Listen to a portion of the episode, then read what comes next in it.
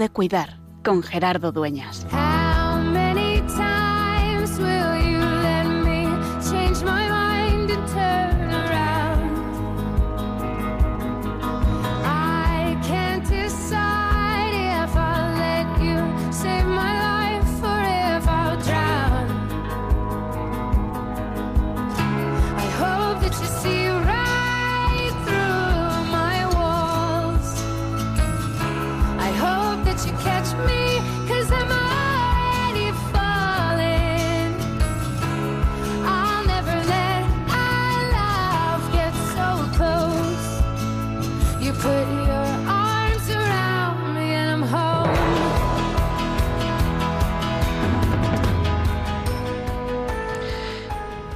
Semana pasada nos levantábamos uno de los días con la noticia de un terrible asesinato en Estados Unidos, en Uvalde, un pueblo, una ciudad, una pequeña ciudad, una pequeña localidad de Texas.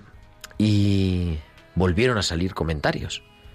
Y a cuenta de eso, una persona me preguntó que si yo no tenía miedo por ir cada día a trabajar a un hospital psiquiátrico.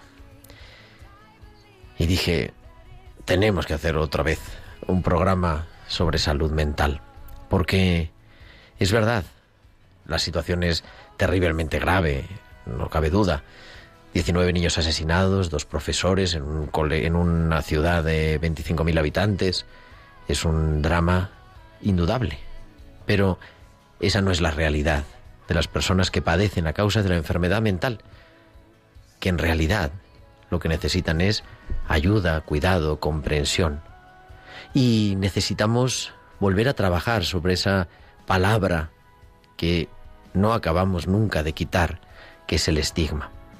Hoy terminamos el mes de mayo, el mes de María, y acaba la liturgia, como acabamos de escuchar, la celebración de la Eucaristía, con esa María que cuando recibe la noticia de que va a ser la Madre de Dios, se pone en camino y va a visitar a su prima Isabel.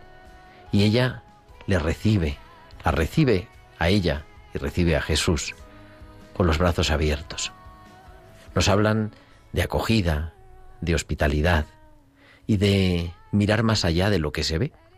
A Isabel nadie le había dicho, María no se lo informa, no nos lo dice el Evangelio, que estaba embarazada del Hijo de Dios. Pero Isabel la recibe como si lo estuviera. Por eso creo que nos tenemos que recordar también, como cristianos, que la invitación del Evangelio es a acoger y acoger al diferente, al al que sufre, al al enfermo. Y también hoy, en esta tarde, queremos fijarnos en acoger a la persona que sufre a consecuencia de la enfermedad mental. Por eso hoy, acabando el mes de mayo, nos volvemos a recordar una vez más que es, que sigue siendo siempre, tiempo de cuidar.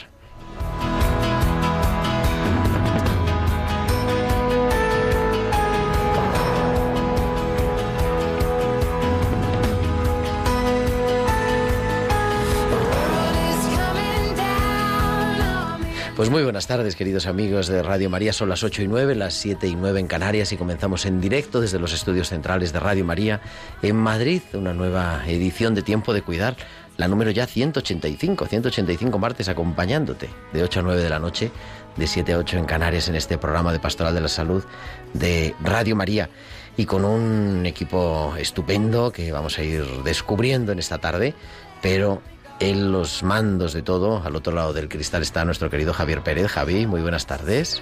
Buenas tardes, Gerardo.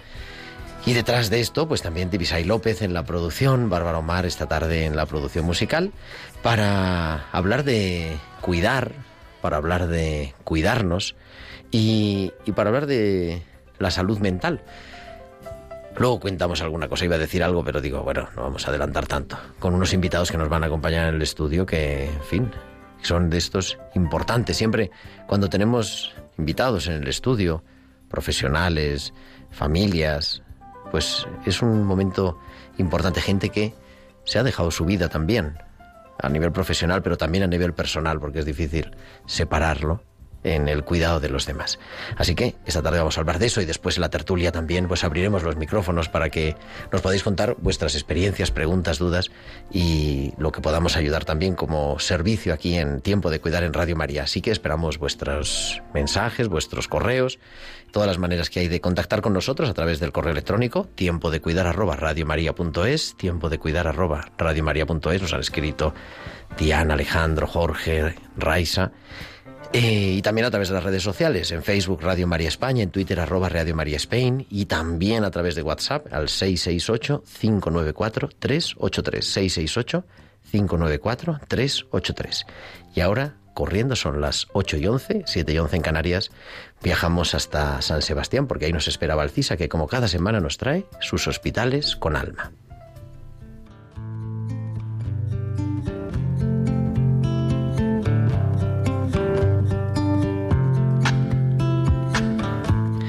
Tenemos a Valcisa que nos espera como cada semana. Muy buenas tardes. Buenas tardes Gerardo y buenas tardes también a todos los oyentes. Las frustraciones. En esta vida muchas veces las cosas no van como lo imaginamos. Nos ilusionamos, estamos cargados de esperanza y luego resulta que la vida nos da una realidad distinta de lo que pensábamos. Muchas veces será mejor de lo que creíamos, pero en ocasiones, y por desgracia, no ocurren las cosas como queríamos. Cuando uno es testigo de los enfermos y de la enfermedad, se da cuenta de las diferentes formas que se tiene para gestionar la frustración. Les suelo pedir paciencia a los enfermos y comprensión a los familiares. Y yo procuro acompañarles en todo su camino.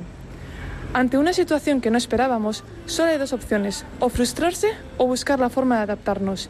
Y en este proceso de adaptación hay que reeducar y reeducarse, las miradas, los oídos, las manos, y evitar una inercia natural para descubrir que cada momento de la vida es una oportunidad para encontrarse con Dios. Hasta la semana que viene. Hasta la semana que viene.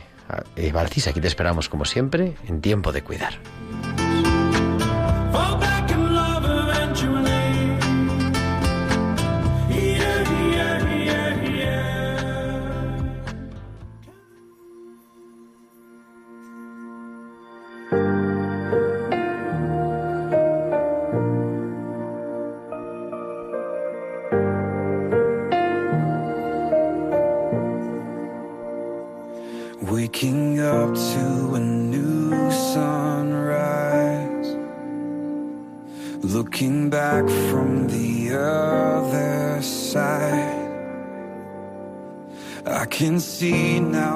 Open eyes. Darkest water and deepest pain. I wouldn't trade it for anything. Cause my brokenness brought me to you. And these wounds are a story. So I'm thankful for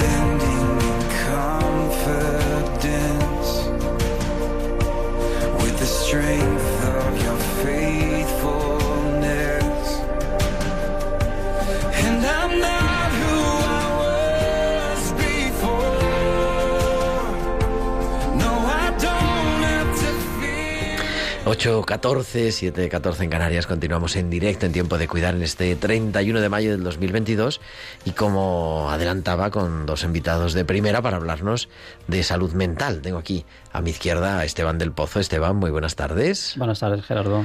Y a mi derecha, al otro lado de la mesa, enfrente a Fernando Martín. Fernando, muy buenas tardes. Buenas tardes, Gerardo. Los dos sois enfermeros especializados en salud mental y con, a pesar de vuestra tremenda juventud, con, con muchos años de, de Empezamos profesión. y está Esteban, eh, que yo creo que has hablado alguna vez. Bueno, o no, no, no, Esteban nos ha conseguido eh, Sí, yo he sido facilitador. varios colaboradores, es colaborador, es Facilitador, sí, sí, sí. productor en- adjunto, pero nunca habíamos hablado.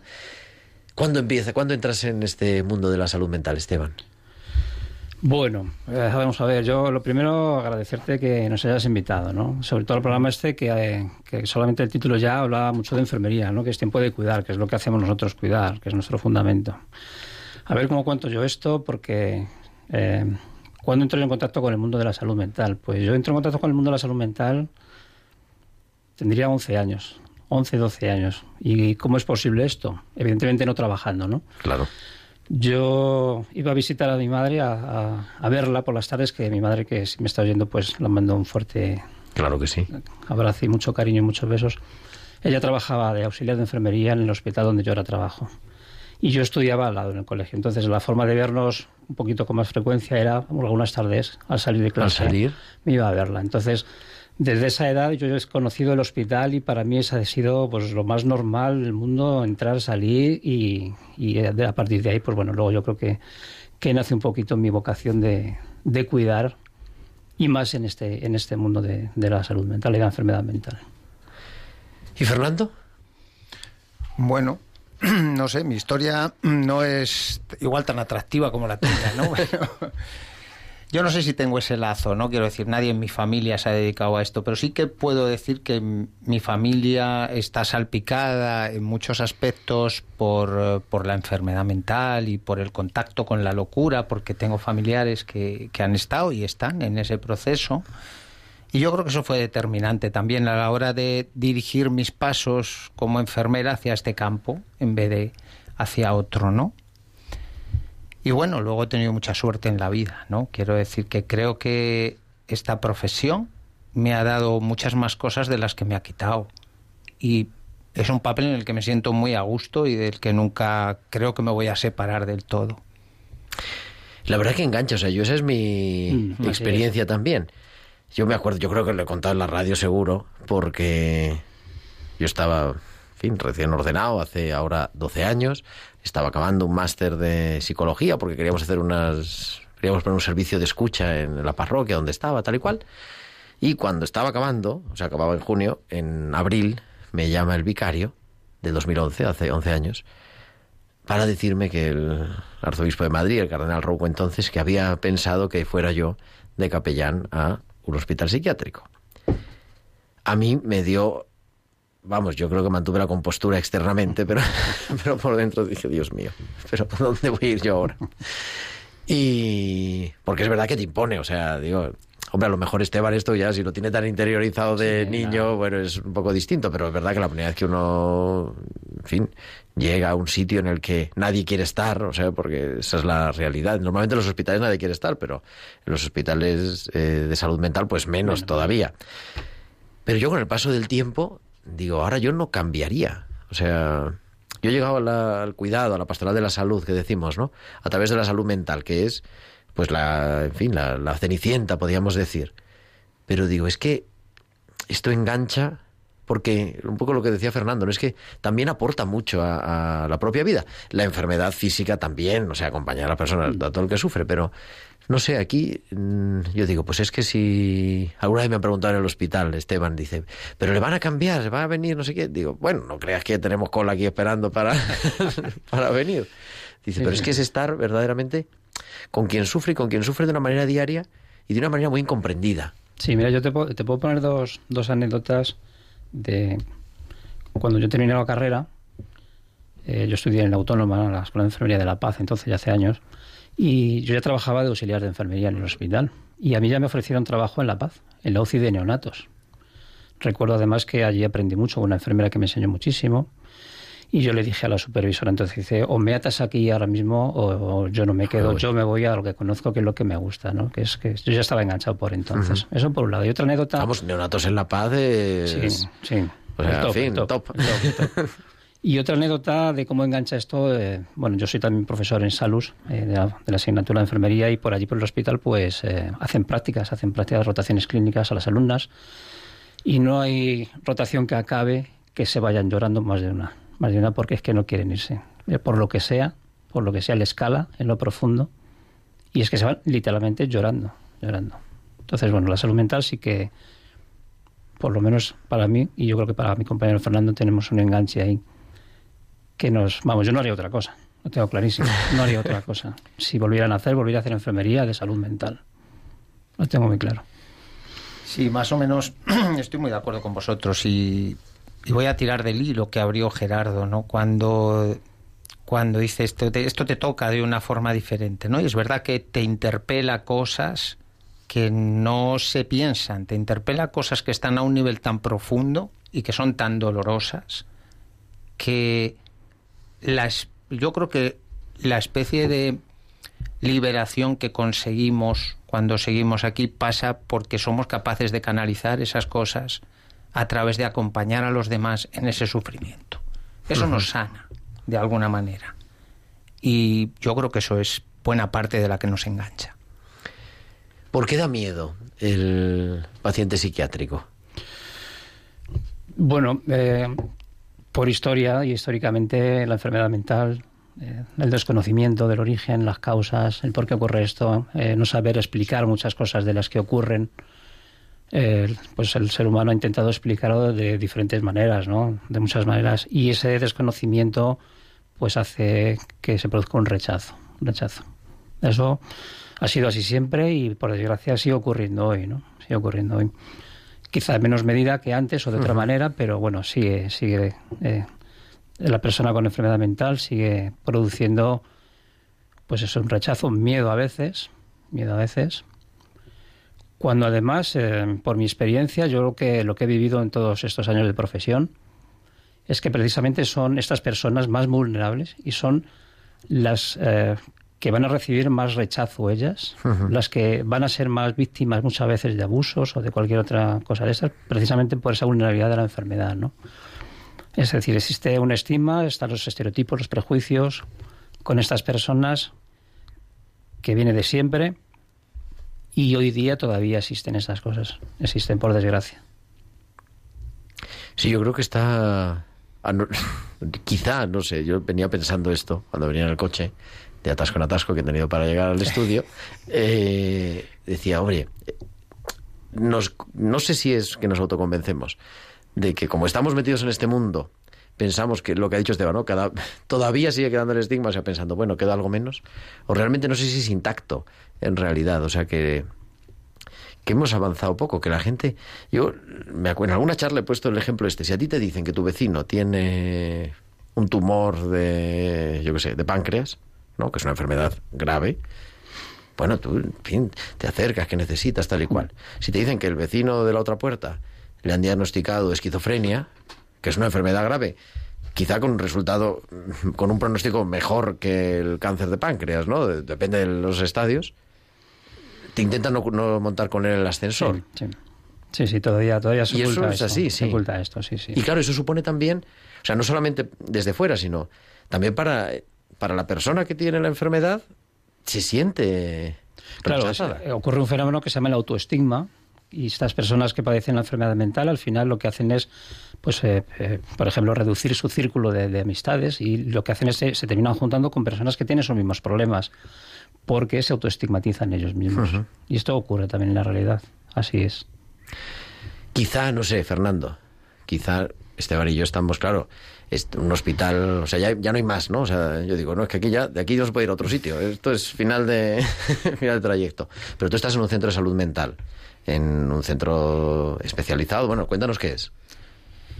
Bueno, este es el tercer centro de salud mental por el que paso. Ajá. O sea que tengo ya un recorrido, conozco la zona sur, la zona norte y el centro de Madrid.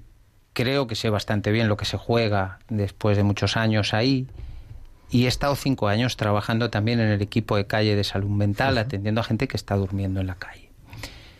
Y volviendo un poquito a lo que decíais antes, yo lo único que puedo decir es que en 30 años eh, nunca he recibido una agresión ni he visto a gente agredir sin ser provocada primero.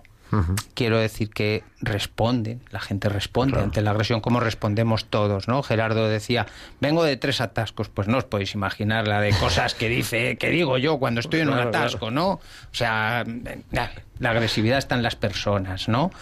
Pero que verdaderamente yo la experiencia que tengo con las personas que acompañamos es que mm, entienden mucho más y cuidan y protegen mucho más que dañan.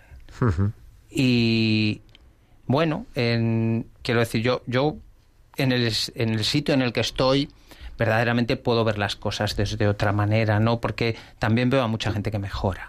Y claro, también- y, gente normal, ¿no? O sea, Claro. que sigue con su trabajo. Digo, que, es, que hay que quitarle también ese... Claro, claro. Y que ha pasado por momentos de su vida, eh, han estado eh, francamente mal, con una con delirios, con, con una agresividad contenida, con una situación realmente nefasta, y han rehecho su vida y están trabajando y tienen una vida y tienen un proyecto de vida, algunos una pareja, forman su familia.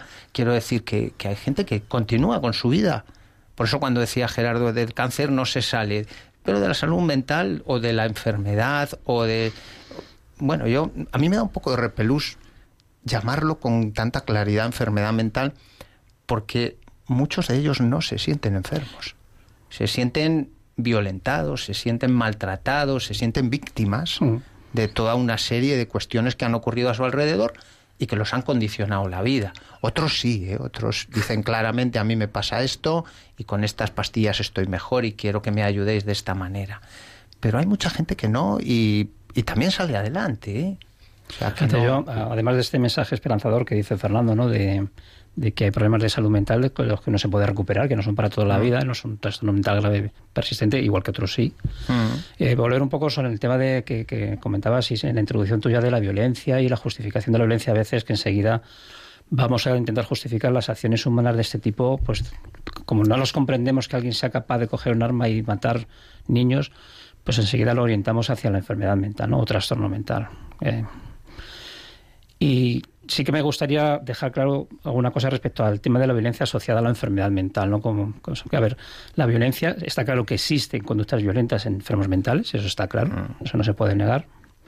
Pero esa violencia eh, viene determinada prácticamente, vamos, fra- eh, francamente por tres, tres situaciones. Uno va a depender de cómo es la persona de base, el carácter que tiene, la personalidad que tiene.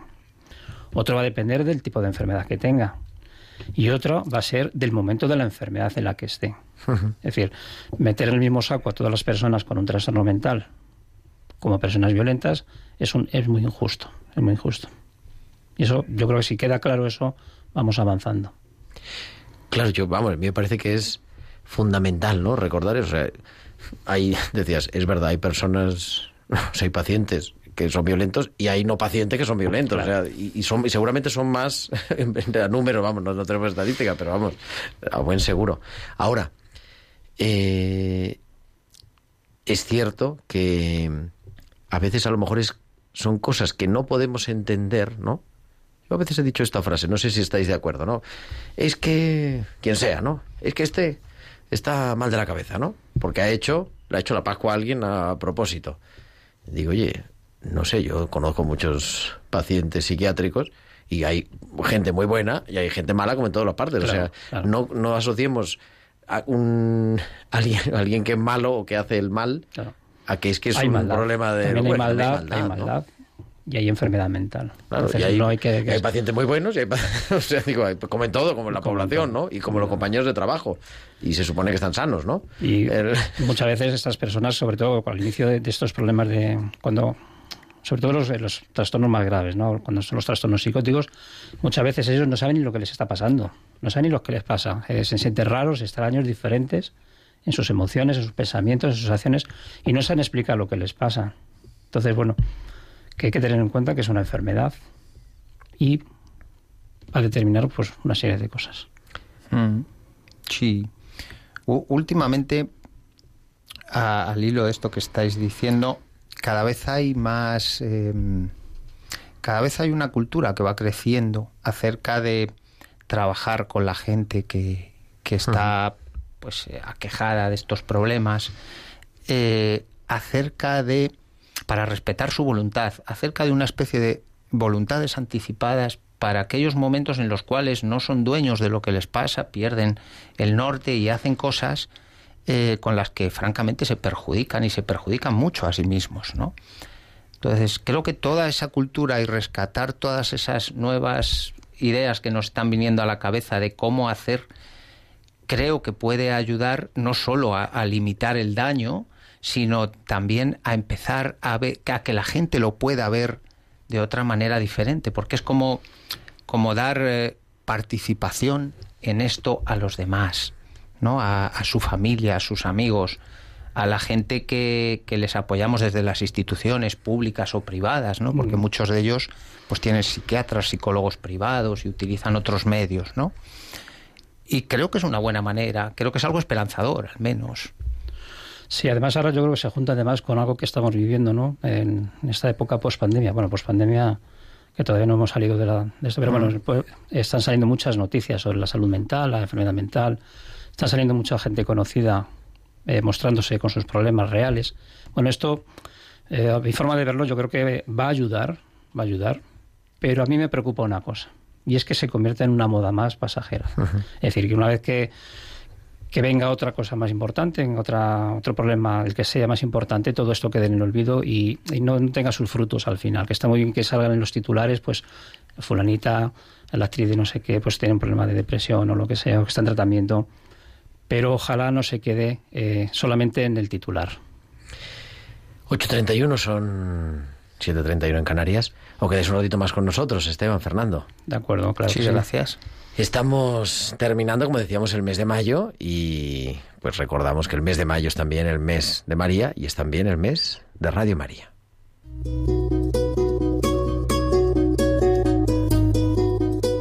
La campaña de mayo es uno de los momentos más hermosos en Radio María, porque vemos cómo la Virgen suscita la participación gozosa de muchas personas, su gratitud por los dones recibidos de esta radio evangelizadora y el deseo de ayudar a su difusión. Al final de este mes celebramos la visitación de la Virgen, en la que ella fue con prisa a llevar a Jesús a Isabel. También ahora la Virgen tiene prisa por llevar a todas partes la buena noticia del Salvador a través de las ondas y nos pide que la ayudemos. Así lo ha hecho estos años mucha gente buena que ha contribuido con su oración, voluntariado y donativos a que Radio María se siga extendiendo. ¿Y tú? ¿Eres ya parte activa de este proyecto? Puedes colaborar sin moverte de casa con una simple llamada al 91 822 80 10 o a través de nuestra página web www.radiomaria.es, donde verás los números de cuenta a donde podrás realizar una transferencia bancaria o a través de pasarela de pago con tarjeta. Además, tenemos disponible el método de pago Bizum. Y si quieres que tu donativo desgrave, no olvides indicar tus datos personales, incluido tu NIF. Radio María, al servicio de la Virgen, que tiene prisa en llevar a todos a Jesús. Mes de María, mes de Radio María. Recordamos nuestra página web www.radiomaria.es, también en el teléfono de atención al oyente, el 91 822 8010, que están los voluntarios pues para acoger vuestras sugerencias, vuestros donativos y todo. Y como decíamos, vamos a abrir también los teléfonos en esta tarde que estamos hablando de salud mental para que puedas entrar si tienes una duda, si tienes algo que compartir con nosotros en respecto a la salud mental. Es el 91 005 94 19. 91 005 94 19.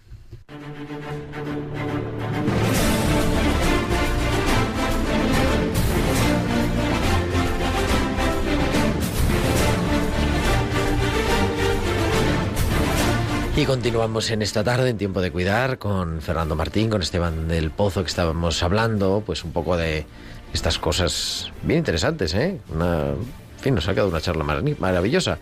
Pero yo digo, ¿y qué hacen dos enfermeros en medio de esto? O bueno, sea, ¿cuál es ese mundo de la enfermería? El, el, fundamento, el fundamento nuestro es el cuidar, cuidar. Nosotros cuidamos, pero cuidamos, a ver si te podemos hacer una definición un poquito más más formal, ¿no? que hace la enfermería de salud mental, pues básicamente nos dedicamos a tres cosas, ¿no? Son tres, tres patas eh, a las que nos dedicamos. Una es la promoción la, de la salud mental, es decir, a través de la prevención primaria, ¿no? lo que es la promover, promover los hábitos saludables sanos en relación con la salud mental. Ahí pues trabajamos, por ejemplo, el tema de la autoestima de las personas, los estilos de vida saludables, este tipo de cosas.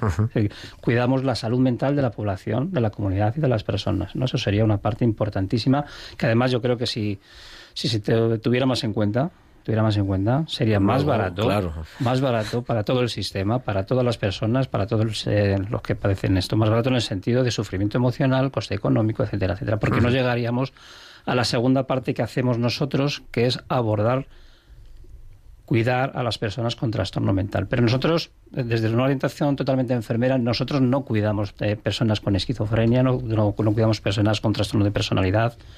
Nosotros lo que hacemos es cuidar con la manifestación o la afectación que producen estas enfermedades. Un un ejemplo claro, por ejemplo, nosotros, y que se me entienda bien, no, lo voy a poner entre comillas, no nos interesa eh, la persona que consume cocaína, sino el efecto que produce la cocaína en la persona.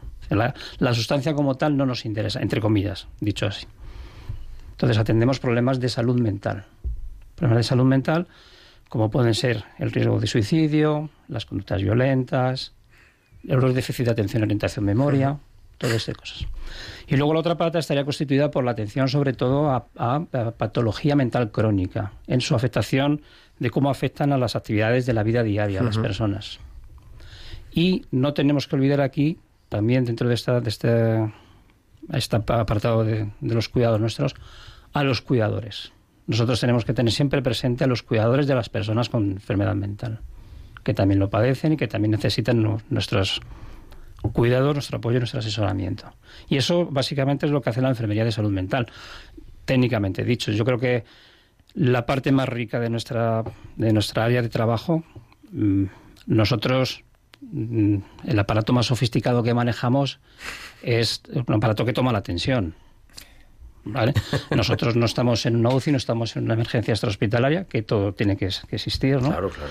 pero nosotros somos la herramienta. Nosotros somos el medio por el, el terapéutico por el que trabajamos con las personas. A mí me encanta decir en nuestra metodología en lenguaje enfermero, eh, que lo llamamos una... Bueno, a lo mejor aquí queda un poco demasiado técnico, ¿no? La metodología enfermera, nosotros tenemos un catálogo de intervenciones y una de ellas, que a mí me encanta, me- vamos, me- que nos define perfectamente, una que se llama presencia. Presencia, una intervención enfermera que se llama presencia. Yo creo que lo dice todo. Estar acompañando a la persona que sufre, de cualquier manera, de la como lo necesite. Bien, simplemente estando a su lado, acompañándole, escuchándole, hablando, lo que sea, presencia. Eso es el fundamento de nuestra profesión, de nuestra área de trabajo. Se nos incorpora la tertulia María, que nos llama desde Madrid. Ma- María, muy buenas tardes. Buenas tardes, nada, yo le quería hacer un comentario que yo tengo casualmente una hermanita que está con una fuerte depresión y nada, va al psiquiatra, recién hace poco le están atendiendo, puede ser ya más de un mes y nada, lo único que le dan es pastilla y cada vez que va le dice que está mejor, pero eso es mentira porque yo la veo cada vez peor.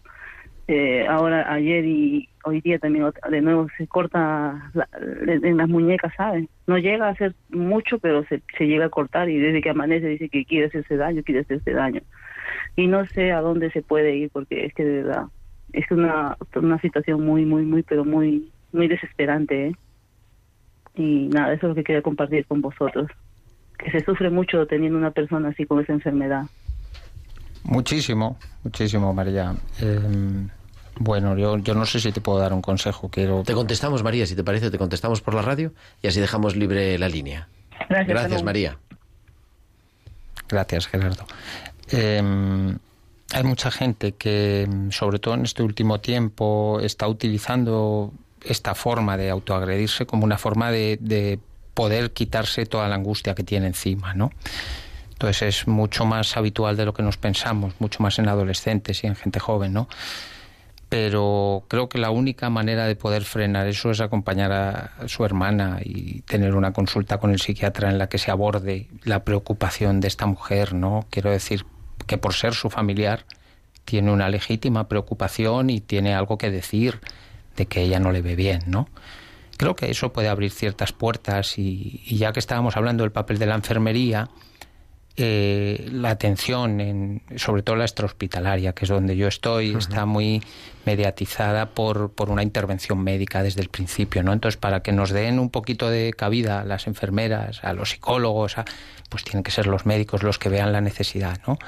Eh, la acaban viendo, ¿eh? O sea, no, no se puede decir que todo son pastillas y a correr, pero probablemente hay que hacerle ver muchas veces a los médicos que van muy deprisa, que tienen unas consultas muy arreadas, que, que, que hace falta un poquito más, ¿no? Y ahí es donde entramos nosotros. Ahí es donde nosotros podemos dar un apoyo que a lo mejor vaya con algunas intervenciones que dependerán, en este caso, de lo que de lo que quiera la, la, la persona, ¿no? no esta chica que ha llamado tendrá unas y otra persona tendrá otras.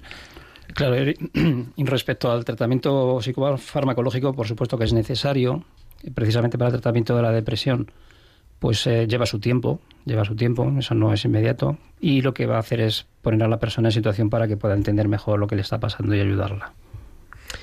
Nos llama también Vicente desde Segovia. Vicente, buenas tardes. Hola, buenas tardes. Mire, yo tengo una enfermedad que es esquizofrenia. Entonces estoy tomando eh, por la noche methylacine 5 miligramos, Largastil 2, 25 miligramos y Revotril 1 miligramos. Luego por la mañana estoy tomando Kenetón 4 miligramos, Retar, Revotril, Revotril 2 miligramos y Bisoprolol para el corazón. Yo pregunto, eh, yo ahora mismo no tengo nada, o sea que si tengo esquizofrenia lo tengo, pero si ahora no tengo nada. Lo único que tengo es que para la, para la mañana cuando me levanto, me levanto nervioso. Y yo no sé, mm, yo quiero ir a, a una médica muy buena de Valladolid y yo no sé a quién acudir, pero no sé quién no sé dónde acudir. En Madrid sería mejor, porque tengo toda mi familia. Y yo no sé qué podría hacer, porque yo ahora no tengo nada. Lo único que tengo es que estoy nervioso por la mañana me levanto. Pues Gracias, Vicente, ¿eh? gracias, gracias por compartir. Te contestamos a través de la radio. Sí, hola Vicente. Mira, el tema de- del tratamiento, en el problema que, que tú tienes, que tienes el diagnóstico, te habrán dicho que tiene que ser probablemente de por vida. Eh, uno de los problemas que tiene el tratamiento a largo plazo de los psicofármacos es que produce a veces efectos secundarios pues que son más o menos incómodos de llevar.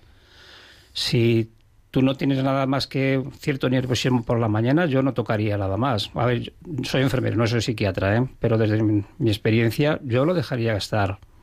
Es decir, a seguir con el tratamiento, que eso sí es importante, no abandonarlo, no, no, no tomarlo eh, desde la manera que no, lo hayan pautado y, convivir con ese malestar pequeñito que tengas por las mañanas y poco más. Yo no buscaría más. Es importante, ¿no? La, la adhesión al tratamiento y trabajar esto. Yo, y además es una de las claves del trabajo de Eso es. enfermería. Eso es. Cuando hablaba hace un ratito de, de una de las patas que, que, que fundamenta nuestro cuidado, que es el trabajo con personas con patologías crónicas, una es la adhesión al tratamiento. La adhesión al tratamiento es fundamental porque el abandono del tratamiento lo que va a hacer es que recaigamos. Y esas recaídas luego va a costar mucho tiempo volver a, a estar en un estado funcional más o menos habitual, normal. Entonces conviene trabajarlo. Desde la parte de enfermería lo trabajamos muchísimo, tener conciencia de que tengo un problema de salud y que tengo que tener un tratamiento el tiempo que haga falta. Ta- También tenemos una máxima, ¿no? Que es que también la tienen los psiquiatras, ¿no? Y que también depende de cada caso, que es el tratamiento también tiene que ser el mínimo imprescindible para que eso funcione bien, porque la persona tiene que poder recuperar sus capacidades, ¿no? Y poder volver a ser activa en la medida que pueda y hacer cosas, ¿no? Como era al principio este no lo voy a decir en latín que lo estropearé, que es Radio María, pero vamos, lo principal es no hacer más daño. Sí, el primo no no chere. Primo no, no. Eso es. Fernando, bueno, es que tenemos mil cosas que hacer, pero es que nos has dicho en la presentación, que yo no lo sabía, dice yo me he dedicado, parece cinco años, a estar en equipo de calle, de atención a las personas que están en situación de calle. Sí, sí. Eso es ya, eso es, eso es la Champions, ¿no? De salud mental. Bueno, es, es un escenario diferente, que, que se hace difícil, y, pero que también te da mucho. Quiero decir, voy a rescatar una, una frase que me dijo cuando yo anuncié que me iba un compañero de un trabajador social de uno de los equipos del SAMU Social. Me dijo, este es el trabajo de tu vida, pero no para toda la vida. y, y me lo apropié. es, te da muchas cosas, ¿no? Encuentras a gente realmente maravillosa que ha sufrido un cúmulo de despropósitos alrededor de la vida, de rechazos, de malos entendidos, de que le ha llevado a una situación precaria de la que se ha ido complicando cada vez más y, y la ha dejado en una situación que no se puede estar más abajo de donde están, ¿no? Y aún así te encuentras personas maravillosas, realmente maravillosas. Nos llama Javier de Barcelona, última llamada, porque quería luego preguntaros una cosa al final. Javier, muy buenas tardes. Hola, buenas tardes. Te escuchamos regular, pero te escuchamos. Sí. Mire, yo tengo trastorno bipolar y trastorno obsesivo compulsivo. Y entonces eh, estoy con una depresión de un divorcio de hace unos seis meses. Y bueno, tengo pensamientos de autólisis. Y bueno, esta mañana he estado en una oferta de trabajo, pero estoy desanimado. Estoy y no sé qué hacer con el con el trabajo y no sé qué hacer con los pensamientos de autólisis. Yo les quería pedir consejo y si no mañana intentaré hablar con mi psiquiatra porque no sé qué hacer.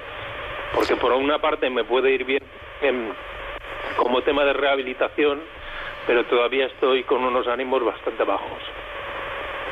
Pues gracias, gracias Javier por la confianza. Yo creo que hay que hacer las dos cosas. Ahora nosotros, nuestros expertos nos dicen que es ahora escuchar lo que nos digan Esteban o Fernando y también mañana llamar al psiquiatra, pero Claro, lo fundamental es pedir ayuda, ayuda profesional. En, en esta situación en la que está Javier, pues lo primero es pedir ayuda y a partir de ahí empezar a, a seguir un tratamiento y ir abordando la situación como está.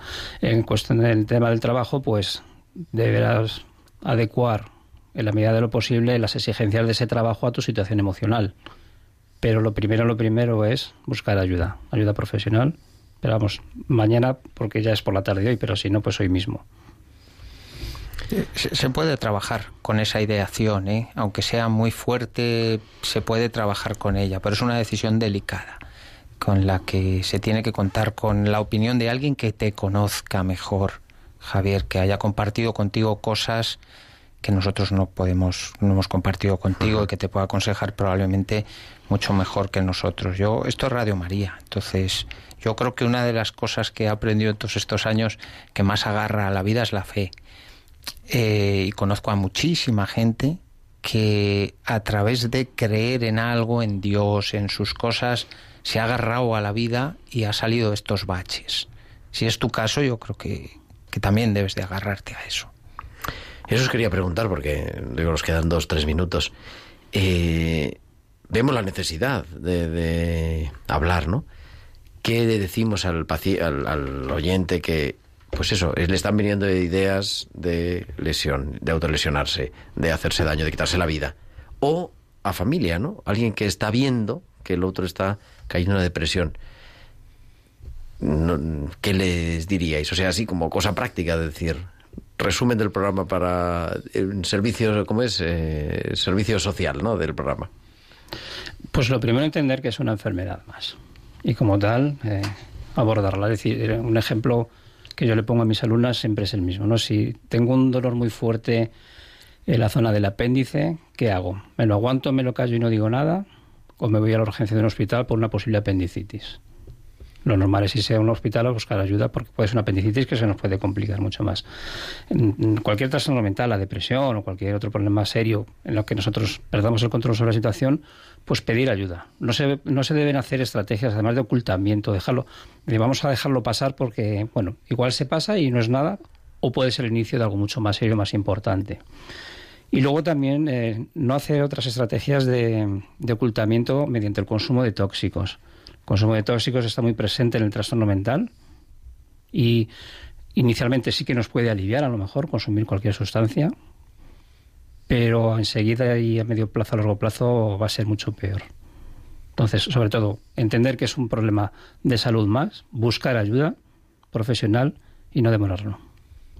Y que nos puede pasar a cualquiera, ¿no? Quiero decir, esas condiciones de vulnerabilidad que nos, esas condiciones sociales que nos atenazan todos los días, la guerra, el paro, el coronavirus, el, divorcio de este señor que ha llamado desde Barcelona, son cosas a las que estamos expuestos todos y que nos pueden quebrar, nos pueden quebrar en cualquier momento y, y mm, uno necesita buscar algo en lo que apoyarse, ¿no? Y esta cosa a nuestros familiares, a nuestros amigos generalmente les desborda.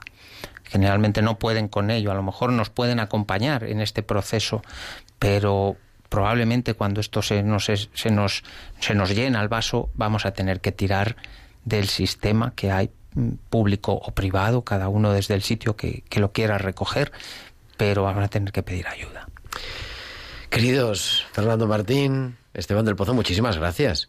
Yo os emplazo a que ahora viene el verano y hay que descansar porque también esto necesita... Sí, al final de curso se hace, se hace pesadilla. Sí. Pero que a la vuelta del verano para... Bueno, nos vamos a encontrar y, y tengamos otra charla que además hay necesidad. Tenemos muchas llamadas, no hemos podido pasar más llamadas, así que aquí os esperamos. Muchas gracias, Gerardo. Muchas gracias. Y nosotros ahora tenemos a nuestra biblista de cabecera, la doctora Inmaculada Rodríguez Torne, que nos trae sus pinceladas bíblicas.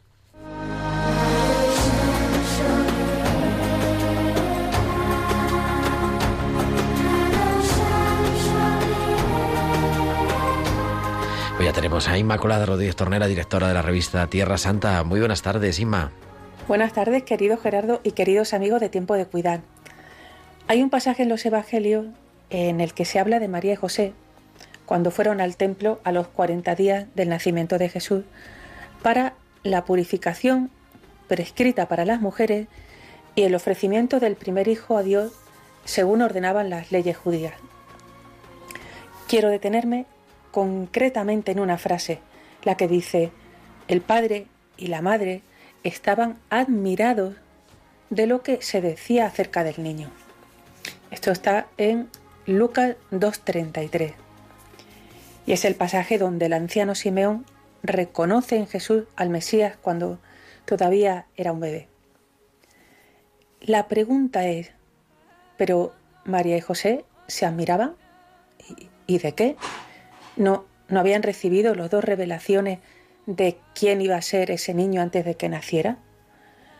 ¿Y no se les aparecieron ángeles y fueron a adorarle pastores y magos? ¿De qué se admiraban? La palabra griega que está detrás es zaumatsontes, del verbo zaumatso, que significa admirarse. Y me gusta ver que tanto María como José tenían esta capacidad de asombro.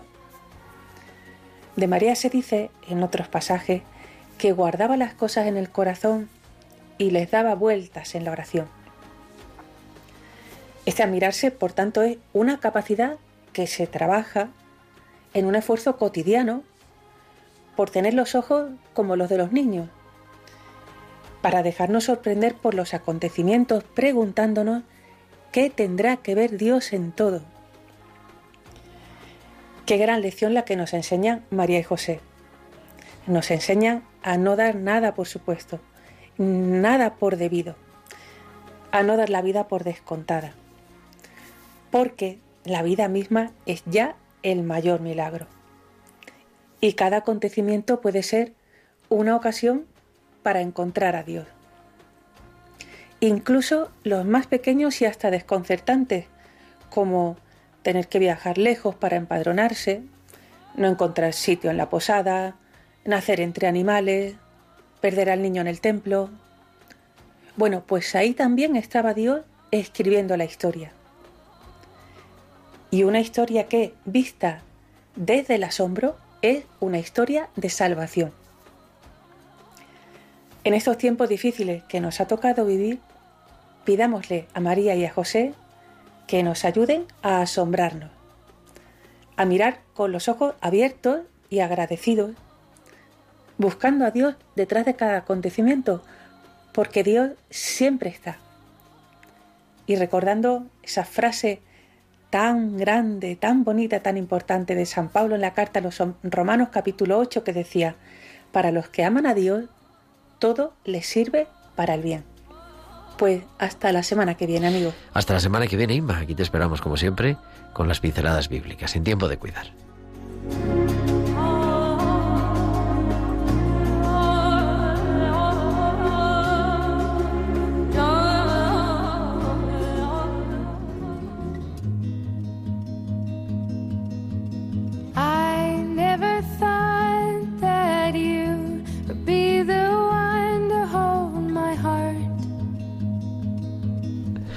Son las 9 menos 5, las 8 menos 5 en Canarias y se nos ha pasado como un suspiro este programa hoy dedicado a la salud mental, pero el próximo martes estamos aquí, será 7 de junio y a las 8 de la tarde, a las 7 en Canarias, estaremos en tiempo de cuidar.